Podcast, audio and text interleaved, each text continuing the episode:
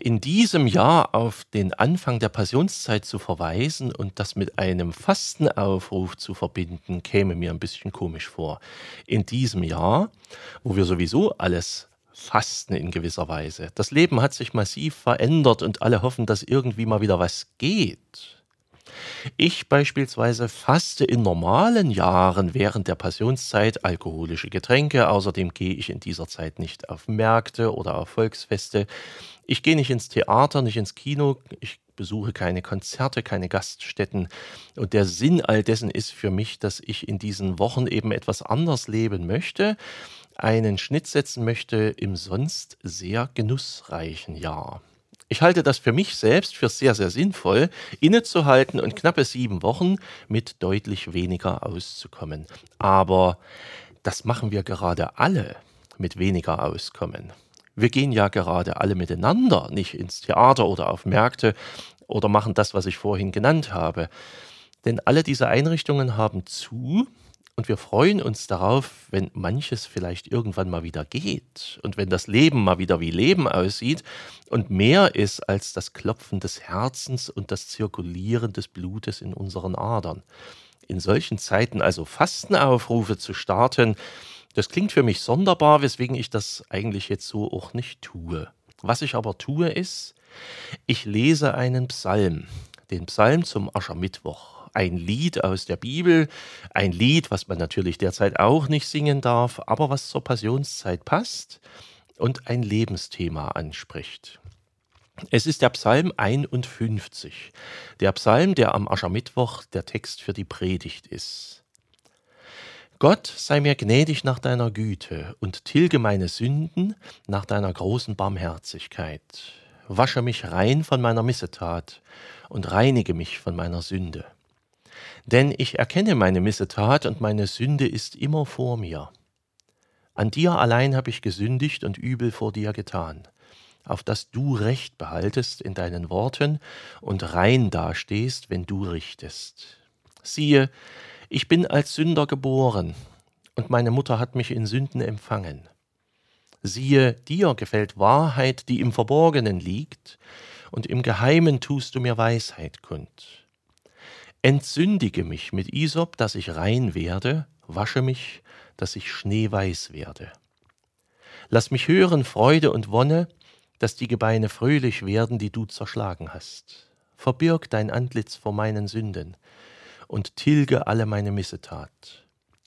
Schaffe in mir Gott ein reines Herz und gib mir einen neuen, beständigen Geist. Verwirf mich nicht von deinem Angesicht und nimm deinen Heiligen Geist nicht von mir. Erfreue mich wieder mit deiner Hilfe und mit einem willigen Geist rüste mich aus. Ich will die Übertreter deine Wege lehren, dass sich die Sünder zu dir bekehren. Was mich an diesem Psalm anspricht und bewegt, ist die Offenheit, die Ehrlichkeit. Hören Sie doch nochmal. Da sagt er, ich erkenne meine Missetat und meine Sünde ist immer vor mir. Haben Sie schon jemals jemanden erlebt, der so offen gesagt hat, ich habe gesündigt? Ich habe Fehler gemacht, ich habe es vergeigt, ich habe es in den Sand gesetzt, ich habe es verdorben, ich habe es kaputt gemacht. Ich finde das bemerkenswert, dass der in dem Psalm das tut. Das kommt selten vor.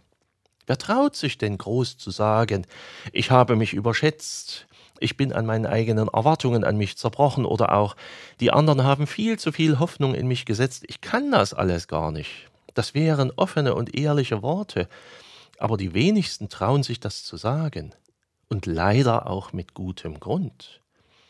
Denn die Öffentlichkeit wäre möglicherweise gnadenlos, der Ruf wäre hinüber, das Ansehen im Keller, man hätte verloren, wäre gebrandmarkt oder als Loser gezeichnet für den Rest des Lebens besonders wo heute durch das Internet tatsächlich jedes Vergehen für alle Zukunft dokumentiert und nachlesbar ist.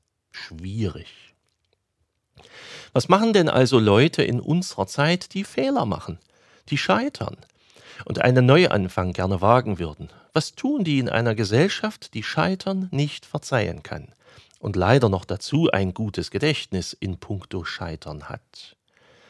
Der ganze Psalm ist ein Gebet zu Gott von einem, der Sünder ist, der schwere Schuld auf sich geladen hat, nicht mehr Ein noch Ausweis und Gnade sucht. Und das berührt mich.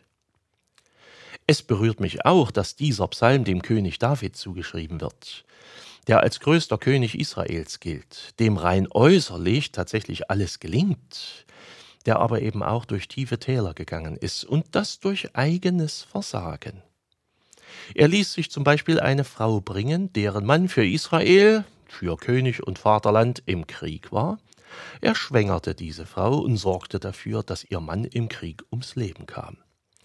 Und es ist die Botschaft dieses Psalms, dass eben auch ganz große und super stark scheinende Leute ganz, ganz tief fallen können. Und es ist die Botschaft dieses Psalms, dass sie durch Gott die Chance auf einen Neuanfang bekommen. Ja, auch das.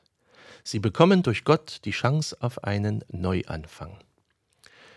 Vielleicht geht das bei uns Christen manchmal wirklich ein bisschen zu schnell. Vielleicht sagen wir wirklich zu schnell, Gott vergibt dir, auf dein Bekenntnis hin spreche ich namens des dreieinigen Gottes dir Vergebung zu, gehe hin im Frieden des Herrn.